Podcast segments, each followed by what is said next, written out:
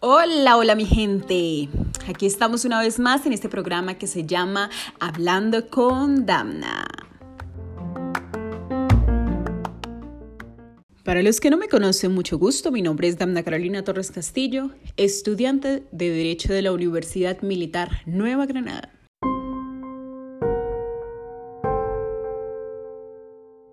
Vamos a hablar de un tema que se ha venido tocando en los últimos días y es la invasión de Rusia a Ucrania y esto ha puesto en contexto la crueldad y las secuelas que nos han dejado las guerras. Es menester mencionar que este conflicto, que comenzó hace más de un mes, ha dejado ya más de 1.5 millones de niños ucranianos cruzando las fronteras en busca de una mayor seguridad, mientras que otros 78 han fallecido por las acciones militares. En este panorama llega nuevamente la cinta del director Evgeny Afinevsky con su documental película Winter on Fire. La batalla por la libertad de Ucrania. Está disponible en la plataforma digital de Netflix y fue producida en el año 2015. Esta se encargó de capturar la realidad y la devastación de los 93 días de conflicto militar en la Plaza Maidán en la ciudad de Kiev, conocida como Euromaidan. Este documental nos muestra la crudeza de la intervención militar contra la población ucraniana liderada por la juventud y que desencadenó un mayor deseo de libertad para todo el país en aquel entonces.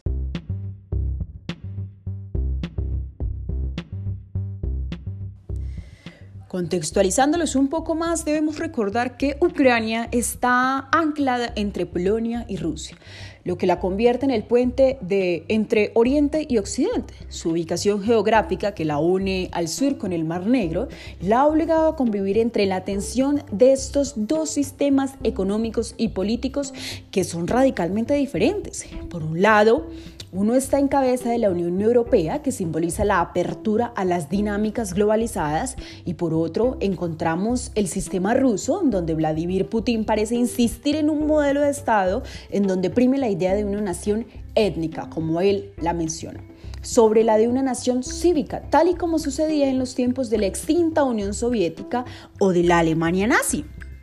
Lo cierto es que Ucrania, aunque es multiética, comparte raíces con Rusia. Desde el siglo XVIII ha sido un objeto de conquista para el gigante asiático.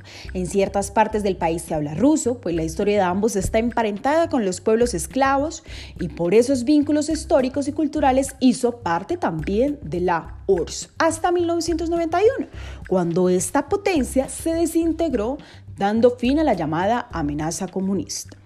Desde entonces, Ucrania ha tenido Sistemas políticos híbridos que dejan ver su influencia occidental y su herencia oriental, lo cual ha creado algunas divisiones entre los ciudadanos que se sienten más afín con los valores europeos que con los rusos y viceversa. Entonces, este documental de Netflix explica esa parte del conflicto entre estos dos países que ha llevado a Ucrania a vivir convulsiones internas por parte de las políticas que buscan acercarla más a Rusia que a Europa.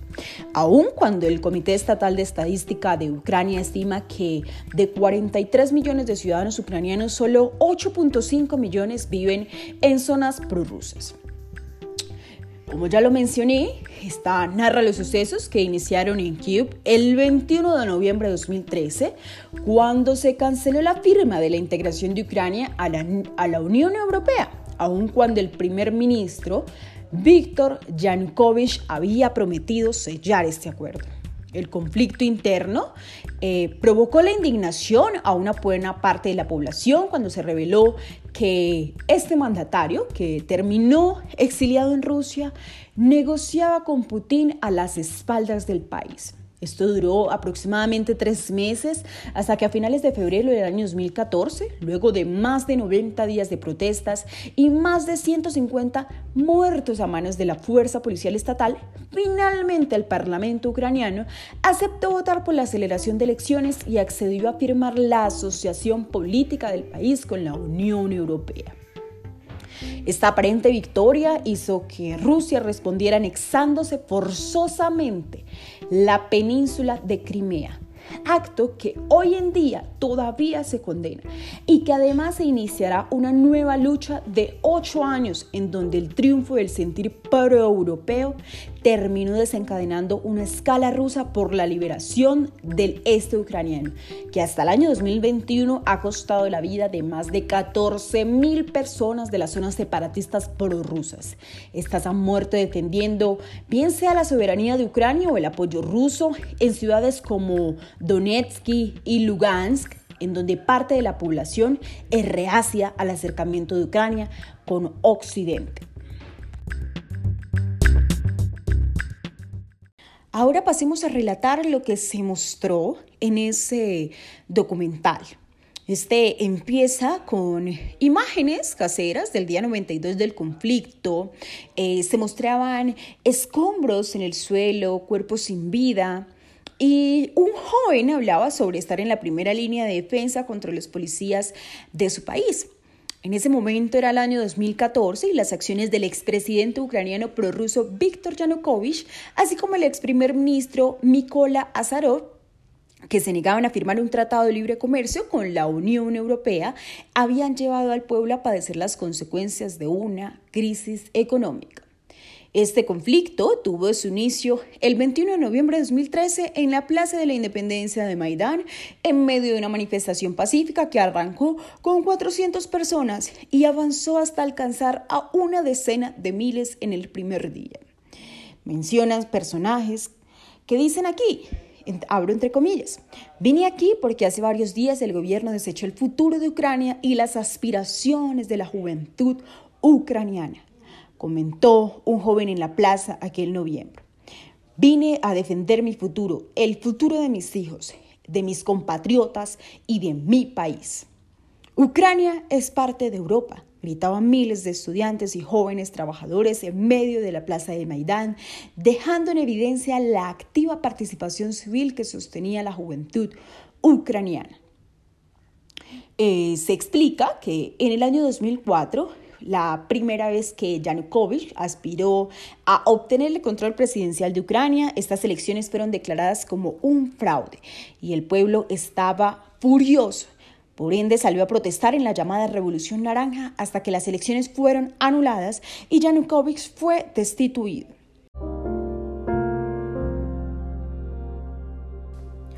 Diez años más tarde, el mismo hombre estaba siendo perseguido por el pueblo y detestado de forma pública que señalaban carteles como Yanukovych firma o muere en el infierno. Sin embargo, las fuerzas policiales de Berkut arribaron a la zona de protestas donde iniciaron los ataques violentos contra los protestantes, en especial contra los jóvenes.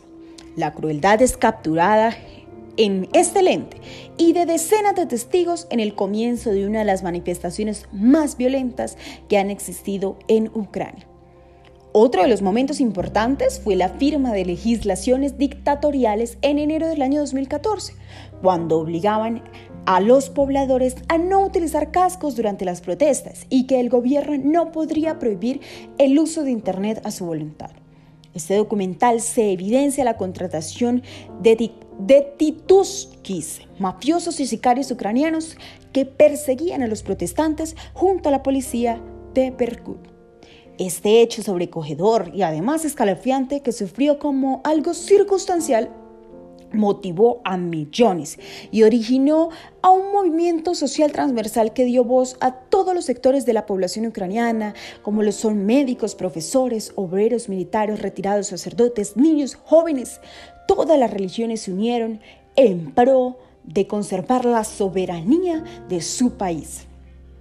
También eh, en este documental nos hacen partícipes la brutalidad policial y la violencia sin medida por parte de diversas entidades de autoridad que sufrió la población ucraniana, donde durante estas protestas, en pleno apogeo de las acciones del gobierno contra las protestas pacíficas, aquí, aquí podemos ver cantidad de vulneraciones de los derechos de todos los ciudadanos de su país, pero que este tema lo hablaremos más adelante.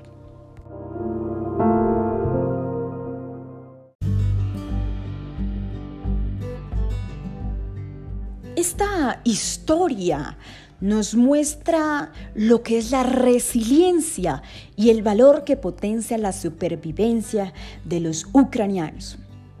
Esta es una historia real de persecución, esperanza y fuerza de lo que es la unidad en la actualidad, cuando la lucha de los ucranianos continúa, recorrer esta historia y mirar el espíritu de uno de aquellos dispuestos a morir por un cambio sociopolítico debe ser una inspiración y una hoja de ruta para las demás sociedades en el mundo, como lo menciona la página web La Estrella de Panamá.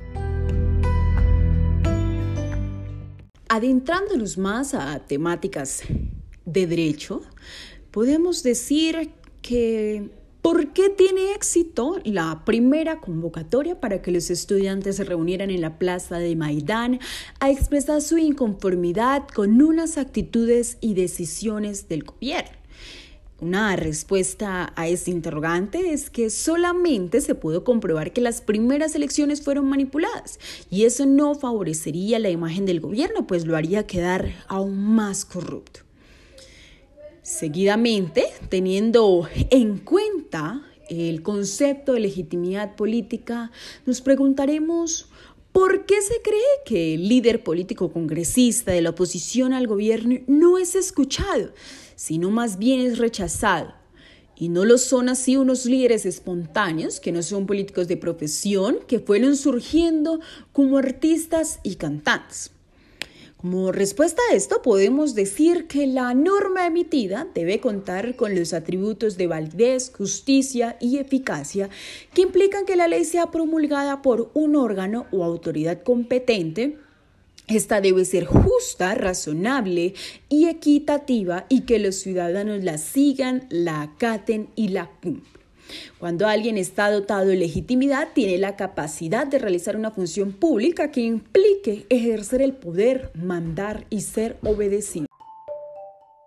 La legitimidad como tal implica el reconocimiento por parte de los otros de que una persona está investida de autoridad pública para ejercer un cargo del Estado por el hecho de haber asegurado la integración a la Unión Europea y luego que fuera el congresista quien anunció que el Tratado de Paz no iba a ser firmado, pues claramente no le creerían a un político corrupto y conveniente.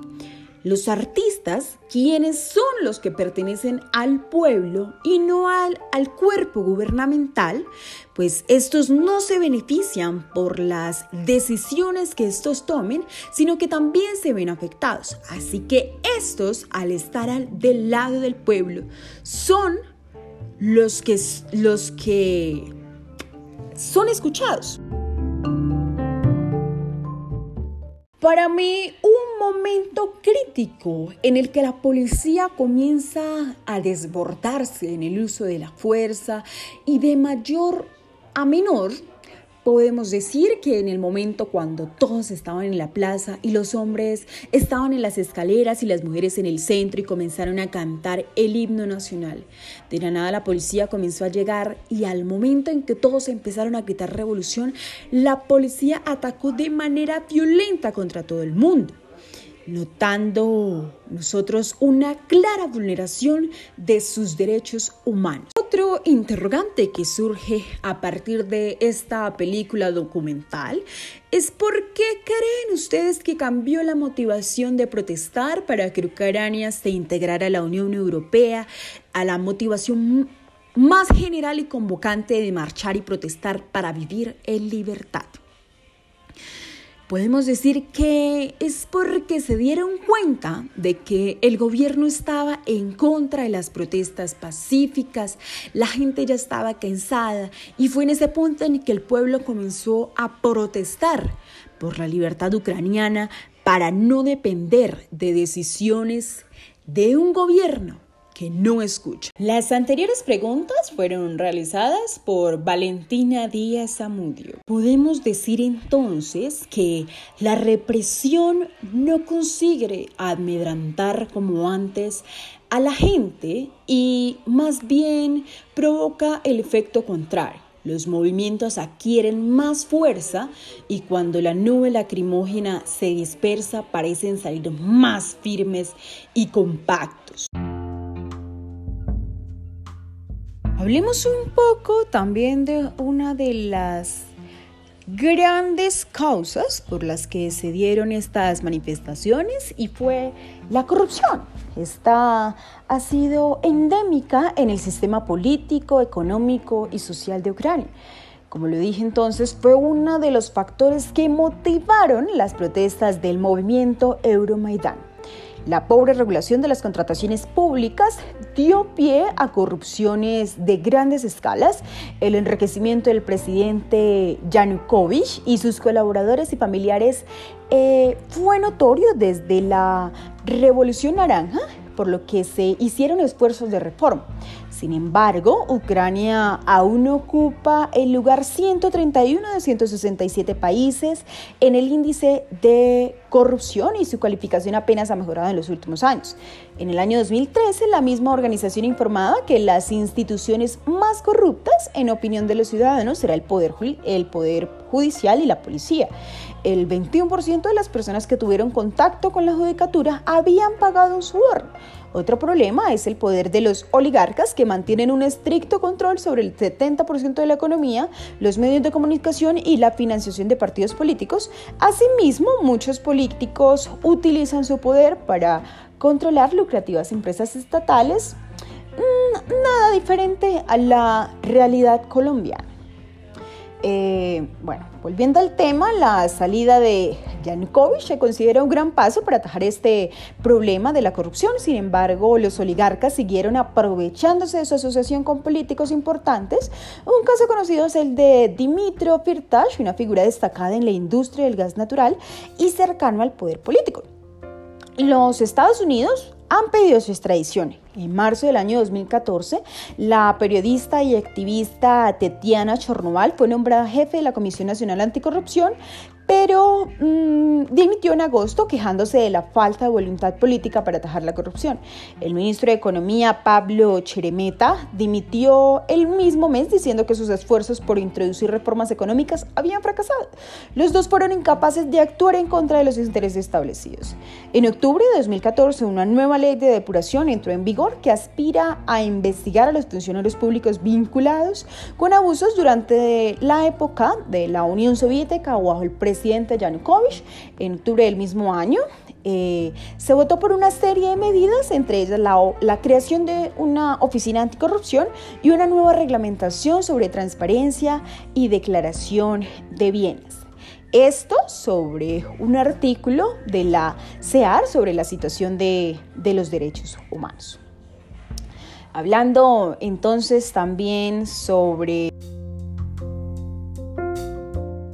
una temática interesante y además importante es la libertad de expresión, los medios de comunicación e Internet. Podemos decir entonces que en Ucrania el panorama de los medios es plural y no existe censura por parte del Estado. Según Reporteros Sin Fronteras, Ucrania ocupa el lugar 107 sobre 180 en la clasificación mundial 2016 mm, sobre la libertad de prensa, una mejora de 22 puestos desde el informe anterior. Por lo general, los medios de comunicación son libres en las zonas controladas por el gobierno, sin embargo, el contexto de la anexión de Crimea y el conflicto en, el este de Ucrania, los medios a los que se se les atribuyen opiniones favorables a Rusia han sido objeto de acoso.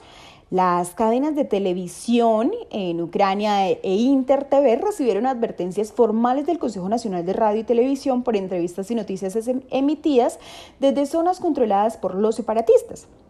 En caso de recibir tres advertencias consecutivas, perderían su licencia para emitir. En agosto del año 2014, el Ministerio del Interior prohibió más de una docena de canales rusos con el argumento de querer mantener el espacio informativo del país libre de la propaganda rusa de guerra y violencia se producen ataques físicos contra periodistas. Hubo, por ejemplo, 36 incidentes de palizas en el transcurso de ocho meses en el año 2015, de los que solo tres se investigaron, más, más el asesinato del periodista prorruso Oles Buzina delante de su casa en abril de 2015.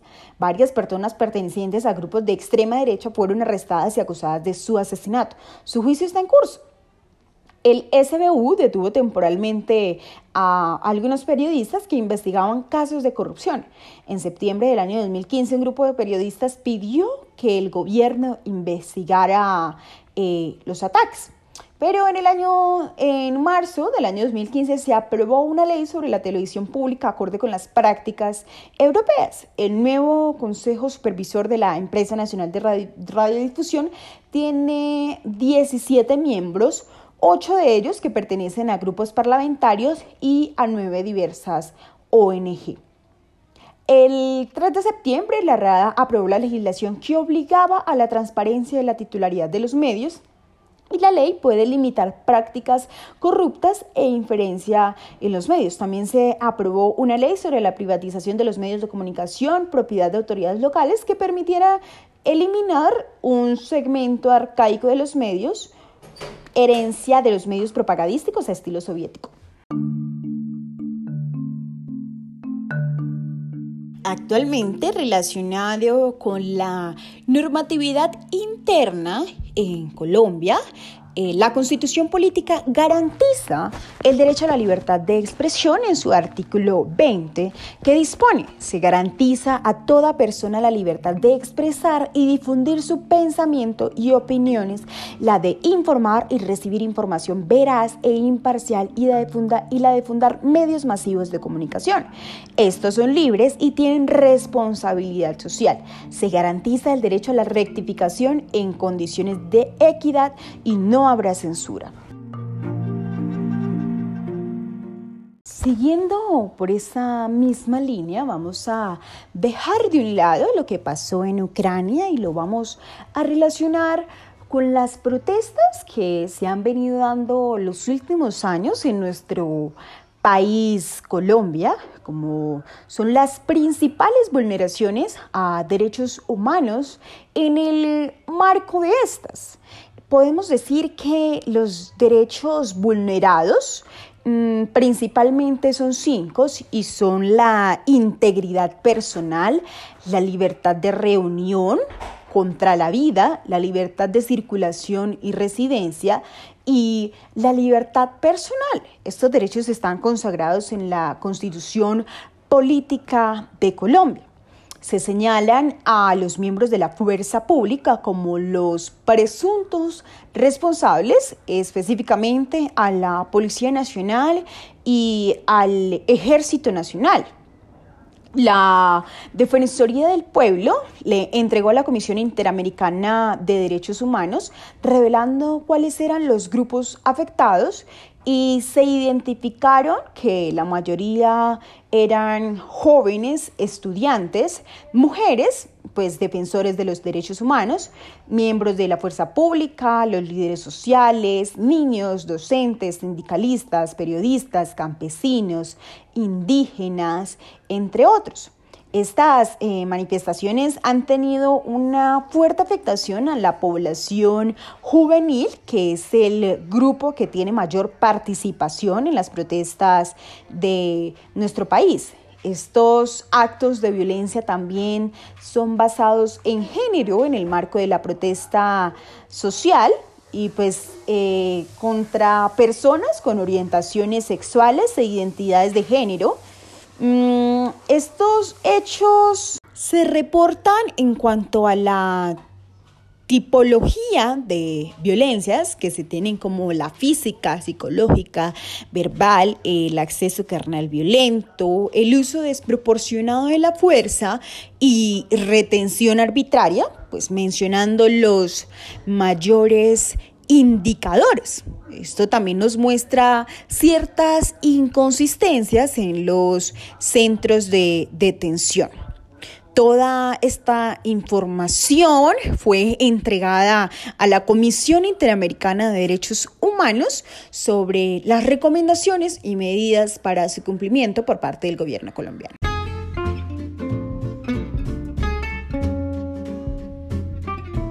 Entonces lo que sucedió en Ucrania no es ajeno a ningún país, y mucho menos en un país como lo es Colombia, donde a diario se vulneran miles de derechos en especial a la población vulnerable, donde vemos grandes actos de corrupción, el pueblo se cansa, manifiesta, pero ahí también vulneran sus derechos y no les permiten tener eh, protestas pacíficas o el gobierno pretende que se queden callados con eh, sus actos malversos y pretenden que acepten todas las decisiones que toman.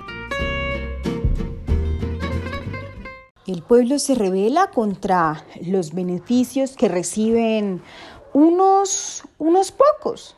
Y podemos decir entonces que se afectan los, como ya lo dije, los derechos a la reunión pacífica, a la vida, a la integridad personal, a las garantías judiciales, a la libertad, a la salud, a la alimentación, afectaciones a los derechos de, de la propiedad. Y en medio de esta se presenta uso de la fuerza excesiva. Tanto así que la Corte Interamericana de Derechos Humanos condena las graves violaciones de derechos humanos en el contexto de las protestas en Colombia, por lo que rechaza toda forma de violencia y reitera la importancia de que el Estado honre sus obligaciones tanto nacionales como internacionales. El Estado debe ser diligente escuchar a su pueblo, porque al fin y al cabo ellos fueron los que los pusieron en el lugar donde están.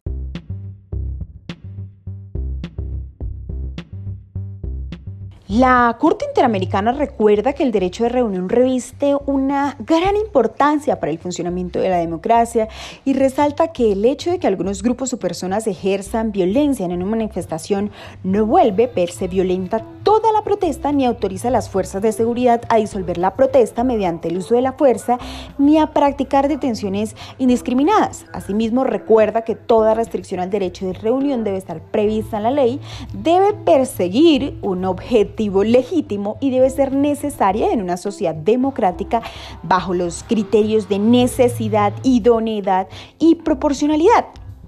A su vez, la Comisión reitera lo indicado en su informe sobre la protesta y derechos humanos en el sentido de que es preciso tolerar que las manifestaciones generen cierto nivel de perturbación de la vida cotidiana, por ejemplo, con relación al tráfico y a las actividades comerciales, a fin de no privar de su esencia al derecho de reunión pacífica.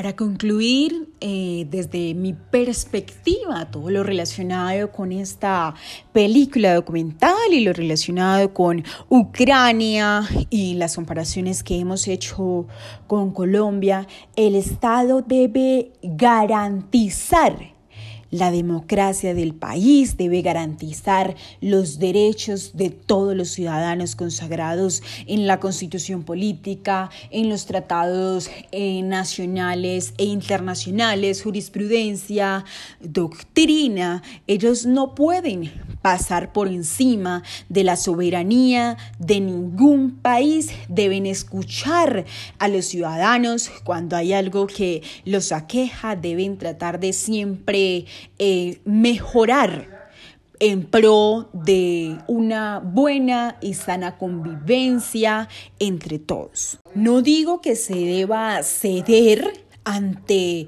lo que una persona vaya y, y digan, no, sino lo que la multitud muestre y las verdaderas necesidades de, de todas las personas. El pueblo siempre, siempre se va a hacer escuchar independientemente de la forma que sea. Yo estoy segura que vamos a defender nuestro presente, nuestro futuro, las aspiraciones de las juventudes y a luchar por nuestro país cuando sea necesario.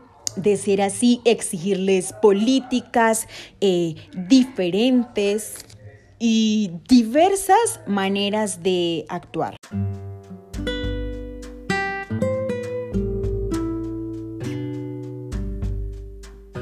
Me gustó mucho una frase que mencionaron en el documental y es que si no queremos tener miedo mañana, tenemos que defender nuestros derechos hoy. Y con eso culmino nuestro podcast del día de hoy. Espero que les haya gustado. Les hice una relación de todo un poquito. Eh, los espero en una próxima visita. Feliz noche. Mándanos un saludito y déjanos tus comentarios.